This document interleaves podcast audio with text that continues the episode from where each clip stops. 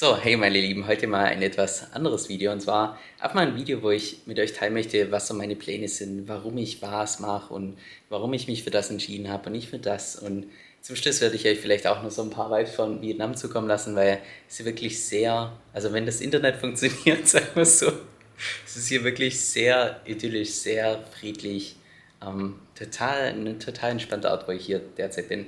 Aber ich starte vielleicht mal mit dem, was euch hoffentlich aufgefallen ist in den letzten paar Wochen, dass ich mir für jedes Video deutlich mehr Zeit, Zeit und Mühe reinstecke.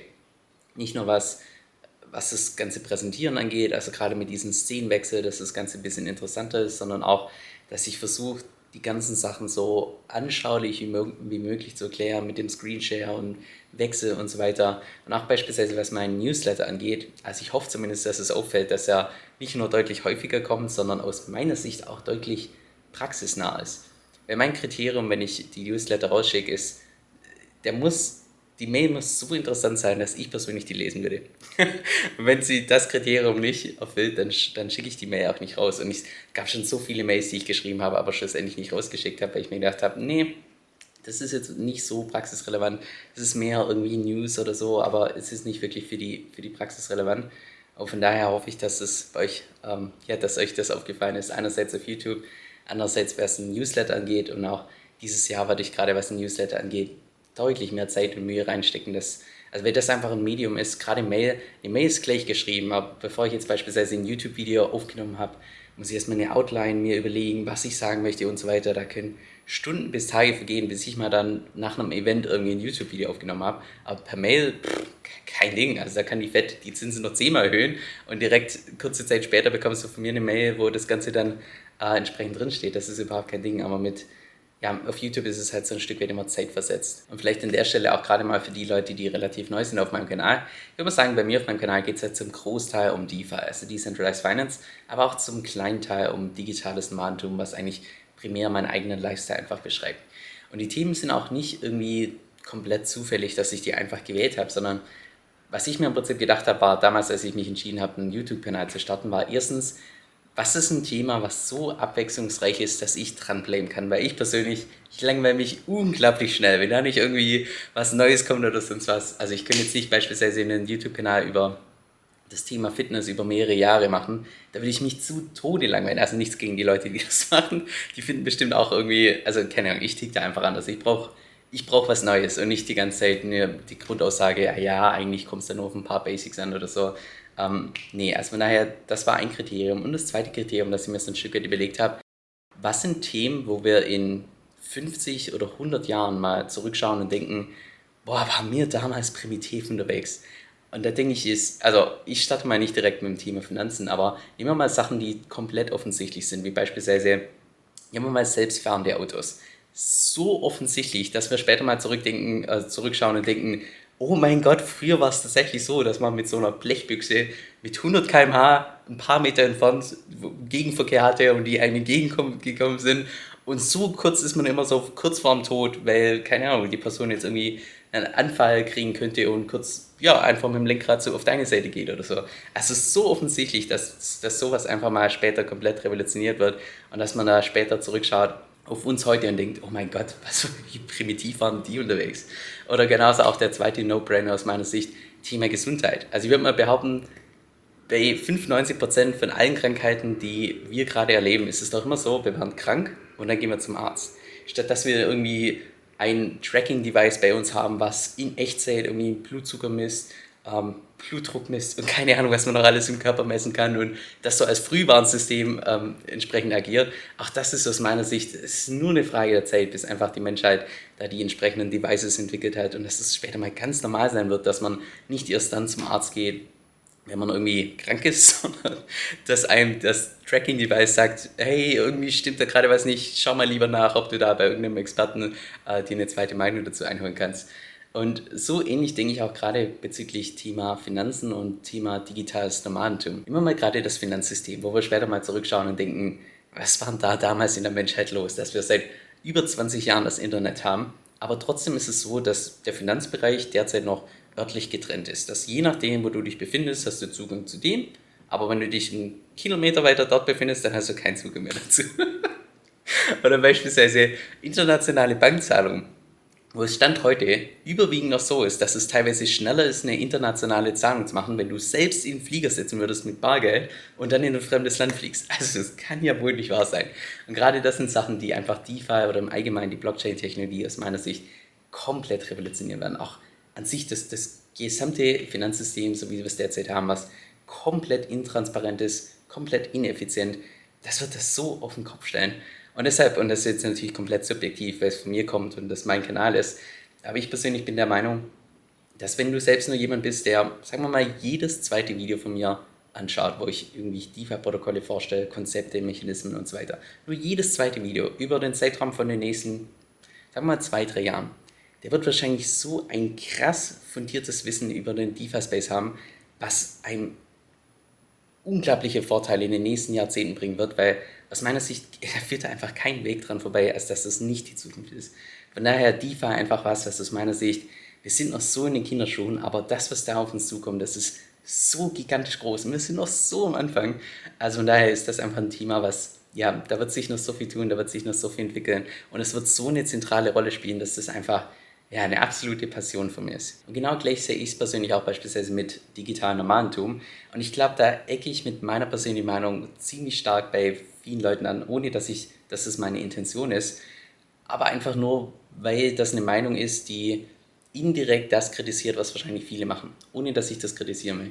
Weil, wenn man einfach mal zurückdenkt und überlegt, ja gut, vor 20 Jahren, vor 50 Jahren, vor 100 Jahren war es absolut essentiell, dass man eine große Familie hat, dass die Jungen für die Alten aufkommen, für die sorgen und so weiter, dass, ja, dass man einfach ähm, Stabilität hat, einen sicheren Job und so weiter. Das war früher oder sie ist auch heutzutage noch wichtig, aber hat mittlerweile einfach durch das Internet eine komplett andere Rolle aus meiner Sicht, wo man mittlerweile einfach nicht mehr nur Arbeitssicherheit haben kann an einem Ort, sondern theoretisch überall, wo du Internet hast, sofern du natürlich einen Remote-Job hast. Und nicht jeder Job ist remote möglich und manche sind vielleicht ein bisschen leichter, manche ein bisschen schwieriger, verstehe ich absolut.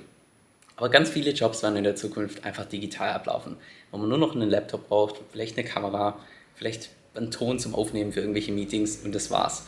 Und der Großteil wird einfach digital ablaufen. Von daher glaube ich persönlich, dass es irgendwann mal ganz normal sein wird, dass man so lebt wie ich, was derzeit noch relativ, also wenn ich anderen Leuten von meinem Lifestyle erzähle, dann ist es jedes Mal so, oder so, wie so schockierend. So, was, so lange und keine Ahnung, also ich denke so, ja, das ist halt, keine Ahnung, aus meiner Sicht komplett logisch, dass es sich so entwickelt und dass es immer normaler wird, dass man so einen Lifestyle lebt. Und vor allem auch, dass man viel mehr in Möglichkeiten denkt, was verschiedene Länder angeht, weil der Zufall spielt einfach gegen einen, wenn man denkt, dass man jetzt nur, weil man in diesem einen Ort irgendwie geboren ist, dass das der beste Ort für einen ist. Glaube ich vom, rein von der Statistik her, ich weiß nicht, ob das so ähm, wahrscheinlich ist, dass es tatsächlich so ist, sondern wahrscheinlich ist es, dass du vielleicht dich in dem Land am wohlsten fühlst oder du vielleicht eher in dem Land und du vielleicht eher in dem Land oder beispielsweise jemand wie ich, der nur Sonne braucht und kein Winter, dass für den vielleicht Deutschland nicht das richtige Land ist. Aber ja, anyway, ich verbrauche mich gerade, was das angeht. Aber gerade was digitales Nomadentum angeht, würde ich persönlich sagen, also hättest du mir vor fünf Jahren gesagt, dass man im Prinzip sein Leben zu einer Weltreise machen kann und wenn man das richtig macht, sogar dann noch keine legal, keine Steuern zahlt, hätte ich die wahrscheinlich für verrückt erklärt. Aber das ist mittlerweile einfach Alltag bei mir.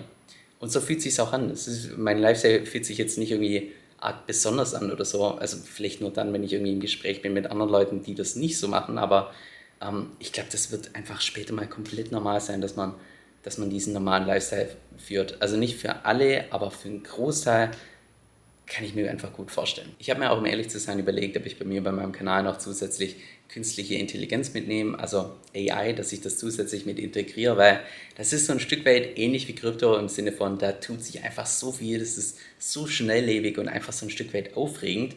Habe mich allerdings dann schlussendlich dagegen entschieden und einerseits, also ja, ganz klar dafür, dass ich vielleicht so ein Stück weit mehr Passion habe für DeFi und ich glaube, es ist immer gut, dass man primär über das spricht, was einen auch selbst einfach am meisten interessiert. Das logischerweise. Aber zum anderen auch, weil ich einfach denke, dass es für euch hilfreicher ist, wenn ich mich primär auf DeFi fokussiere, weil DeFi ist was, das wird dir, das wird in der Praxis für dich einen unglaublichen Einfluss haben. AI, glaube ich, ist aus einer Nutzerperspektive, also wenn man selbst das benutzt für seinen Job und so weiter, kann das auch einen Einfluss haben. Aber aus der Investor-Perspektive AI aus meiner Sicht ziemlich tricky, wenn man da als Retail-Investor einfach nicht so den Zugang hat. Da muss man wahrscheinlich irgendwie ein VC sein, dass man da irgendwelche Connections hat und dann ganz früh bei irgendwelchen Projekten dabei sein kann. Aber in aller Regel ist es zum Investieren AI aus meiner Sicht ziemlich schwer. Also ja, kann man natürlich indirekt machen über irgendwelche Unternehmen wie Microsoft und so weiter. Aber es ist nicht so wie beispielsweise bei Krypto, wo es komplette Chancengleichheit gibt, weil jeder bei jedem Krypto-Projekt theoretisch sofort mit ganz zu Beginn dabei sein kann. Du kannst bei jedem Airdrop dabei sein, bei jedem Token-Launch oder sonst was. Das ist halt so absolute Chancengleichheit. Und das finde ich das, das Coole an Krypto und an DeFi im Vergleich jetzt zu beispielsweise AI. Das war auch jetzt im Übrigen mein allererster Bärmarkt als Influencer, was definitiv eine interessante Erfahrung war. Also zum einen natürlich die ganzen Views, bestimmt, was ich, 80% der Views sind weg. Also man bekommt für jedes Video nur noch deutlich weniger Views und teilweise fand ich es auch, ich persönlich, echt gruselig, was man da bei anderen Influencern gesehen hat, was die teilweise aus der Not tun, weil logischerweise, wenn die Views runtergehen, gehen natürlich auch die Einnahmen runter und das Engagement geht runter und so weiter. Aber ich glaube, das, was mich am meisten schockiert hat, gerade im letzten Jahr, war die Tatsache, dass wir gesehen haben, eine CFI-Plattform nach der anderen geht pleite. Und was machen die ganzen Krypto-Influencer? Nicht die ganzen, ich verallgemeine, das gibt es gerade, aber viele, die empfehlen jetzt halt nicht mehr FTX, sondern jetzt gibt es eine andere CFI-Hebelplattform, wo man das Hebeltrading oder sonst was machen kann. Also, wie ich das gesehen habe, da muss ich mir so in den Kopf fassen, wo ich mir gedacht habe, da merkt man einfach, was der wirkliche Incentive von der Person ist. Geht es einem wirklich darum, dass man den Leuten helfen will oder will man damit nicht einfach nur selbst Geld verdienen, vielleicht sogar auf Kosten von seiner Audience? Auch dieses Thema Trading Bots und Grid Trading und keine Ahnung was gefühlt ist jetzt mittlerweile fast jeder Krypto-Influencer, der Profi-Trader mit seinen Tools und so weiter. Ach, das ist wieder so eine Sache, wo ich denke, also ich, ich, glaube irgendwie ganz viele Leute glauben, so ein Trading Bot wäre jetzt irgendwie so eine Wunderwaffe, die aus dem Nichts Geld herzaubert. Und ich glaube, wenn man die richtigen Skills hat, dann kann man mit sowas wahrscheinlich auch Geld verdienen. Aber das einfach pauschal an den 0815 Retail-Investor zu, zu empfehlen, also ich weiß auch nicht, ob man da wirklich seiner Audience was Gutes tut. Auch content-technisch fand ich es persönlich total interessant zu sehen, wie die Influencer teilweise, teilweise Influencer, wo ich gesagt habe, hey, da habe ich früher mal richtig tolle, informative Videos gesehen auf denen ihrem Kanal, die im Bärmarkt irgendwie komplett dann umschwenken zu, plötzlich sind sie nur noch News-Reporter und hier Verschwörungstheorie und hier irgendwelche Airdrops und irgendwas, irgendwas, was so ein Stück weit exciting ist, dass die ganzen Views dann doch irgendwie hochgehen. Und das finde ich irgendwie echt strange. Und gleichzeitig, ich persönlich habe mir auch natürlich auch überlegt, was ich machen soll, um die Views möglichst hoch zu halten, auch in einem Bärmarkt. Aber ich habe mich schlussendlich dagegen entschieden, so, so Hype-Content zu machen, weil im Endeffekt glaube ich, dass das sogar eher gefährlich ist, weil gerade wenn man viel über News berichtet oder irgendwelche Verschwörungstheorien oder irgendwelche komischen Airdrops oder sonst was, dann führt das doch in aller Regel nur dazu, dass irgendwelche Leute ihre langfristige Strategie über den Haufen werfen für irgendwie was kurzfristiges. Und das ist ja aus meiner Sicht nicht das, was man irgendwie erreichen will. Und deshalb bin ich auch, ich würde mal behaupten, aber das könnt ihr wahrscheinlich besser beurteilen als ich, bin ich meiner Linie eigentlich im Bärmarkt relativ treu geblieben, dass ich weiterhin primär eigentlich educational Videos mache. Und ja, die bekommen lange nicht die Views von anderen Influencern, auch nicht von Influencern, die in etwa äh, die gleiche Größe oder gleiche Reichweite haben wie ich. Aber das ist mir irgendwie wichtig. Einerseits für euch und andererseits auch für mich selbst.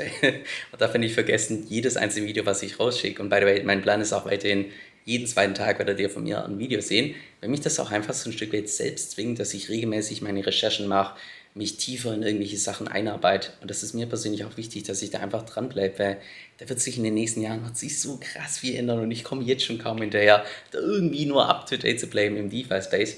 Und von daher finde ich das für euch und für mich auch wichtig, dass ich da einfach auch gerade in solchen Zeiten, die vielleicht weniger spannend sind wie ein Bärmarkt, dass man da einfach genauso weitermacht wie in einem Bullmarkt. In der Hoffnung natürlich, dass man dann im nächsten Bullmarkt so ein fundiertes Wissen hat, dass man das natürlich auch anwenden kann und einfach viel bessere Strategien fahren kann.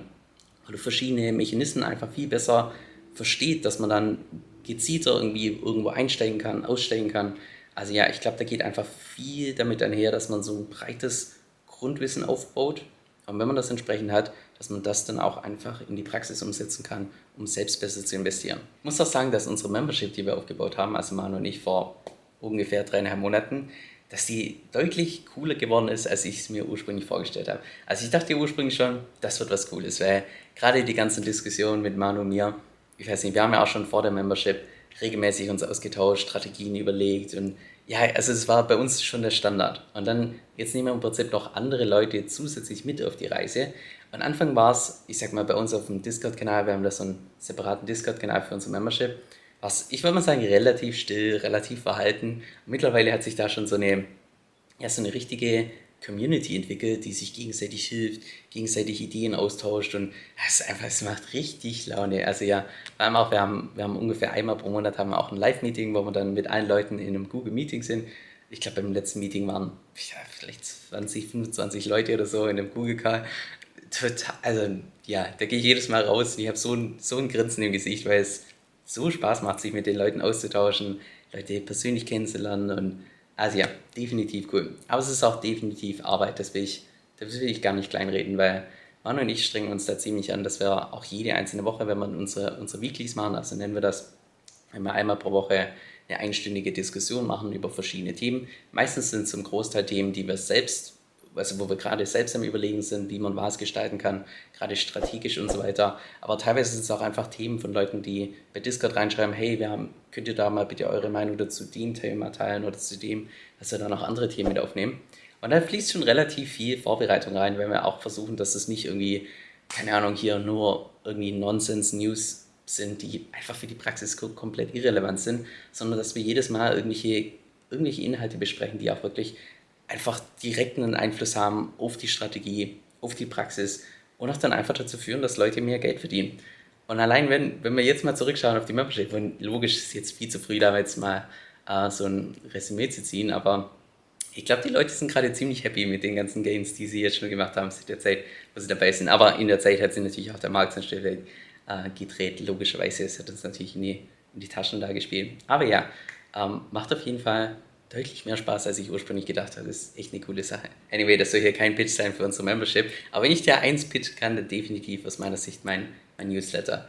Da gebe ich mir derzeit wirklich ziemlich viel Zeit und Mühe, was da, was da reingesteckt wird. Und aus meiner Sicht, also ich persönlich würde mein Newsletter lesen, aber das ist komplett subjektiv, wenn ich den auch selbst schreibe. Aber ja, ich denke, ich denk, der, ist, der ist gut. Aber gut, das muss man ja auch so ein Stück weit sagen. Ansonsten wäre es schwierig, das zu rechtfertigen. Aber ja, damit bin ich im Prinzip durch und hoffentlich habt ihr so ein paar mehr Insights, was im Allgemeinen meine Gedanken sind rund um den YouTube-Kanal, wie es weitergeht, was ihr erwarten könnt. Also weiterhin jedes, jeden zweiten Tag ein Video, primärer Fokus, educational, keine irgendwie unnötige Verschwörungstheorien, irgendwelche, keine Ahnung, Trading-Bots oder sonst was. Ähm, das werdet ihr auf meinem Kanal nicht finden, außer es findet sich tatsächlich mal eine Lösung, wie man aus dem Nichts irgendwie Geld sammeln kann. Dann will ich natürlich darüber informieren. Ja, und ganz zum Schluss möchte ich einfach noch so ein paar Vibes sein von, von Vietnam, wie, hier, wie sie aussieht. Und ja, ich nehme euch jetzt einfach mal auf den Balkon, dass ihr so eine Vorstellung habt, ähm, wo ich mich jetzt hier gerade befunden habe und wie es hier in etwa aussieht. Also, dann gehen wir mal hier raus. Und zwar ist das hier mein oder was ist mein, hier so ein Komplex, so ein Apartmentkomplex. Und hier ist im Prinzip so ein Teich. Da ist dann so eine, so eine Holzhütte aus Bambus und so weiter. Da gibt es auch kleine Boote, mit denen wir hier rumfahren können. Ähm, ja, hier sind überall Palmen, Palmen. Und da geht es weiter. Also das ist das erste Haus oder die, ich sag mal, da, keine Ahnung, kriege ich ab zu einen Kaffee oder so. Und dann gibt es hier unten auch so Sitzecken und da geht es dann weiter zu dem ich weiß nicht, ob man das jetzt sieht, aber hinter der Palme ist im Prinzip noch so ein zweites Haus, ähm, was auch in dem See ist. Und da gibt es auch hier überall solche kleinen Flüsse außenrum und direkt hier ungefähr in die Richtung für, oh, ich würde mal sagen, einen Kilometer, ja, vielleicht ein bisschen weniger Luftlinie. Da fängt dann direkt das Meer an. Das heißt, wenn ich zum Meer fahren möchte, kann ich einfach ein Fahrrad schnappen von hier und kann dann einfach hier äh, dann in die Richtung zum Meer fahren. Genau, so sieht sie aus. Also an sich sehr, sehr idyllisch. Ähm, hat total was hier das, ja, einfach das Friedliche. Nur ich hatte ein paar Probleme mit dem Internet hier in Vietnam, aber da kommt es dann mehr. Gibt es mehr dazu, wenn ich dann beim, beim finales Video über Vietnam mache. So Leute, jetzt noch eine Empfehlung zum Schluss. Und zwar glaube ich, dass vielen nicht bewusst ist, dass ich nach wie vor mein Haupteinkommen über Webseiten verdiene, jetzt nicht irgendwie über YouTube oder ähnliches. Und das heißt im Prinzip vereinfacht gesagt, dass du Webseiten aufbaust, Besucher anziehst, dann die Webseiten monetarisierst und irgendwann kannst du diese Webseiten dann auch verkaufen. Jetzt, was mir persönlich daran gefällt, ist, dass du einfach komplett zeitlich und örtlich flexibel bist und kaum Kosten hast. Und vor allem auch die Einnahmen, die dadurch reinkommen, die kommen jeden einzelnen Monat. Das heißt, das Ganze ist super passiv. Jetzt, wenn du ebenfalls lernen willst, wie das Ganze funktioniert, da habe ich vor kurzem auch selbst einen Online-Kurs dazu gemacht. Den kann ich dir wirklich ins Herz legen. Und zwar findest du den unter kevinsoe.com-3. Das ist K-E-V-I-N, also Kevin, S-O-E-L.com-3. Dieser Podcast stellt weder eine steuerrechtliche noch eine finanzielle Beratung dar. Das heißt, alle Informationen sind wirklich nur zu Informationszwecken bestimmt.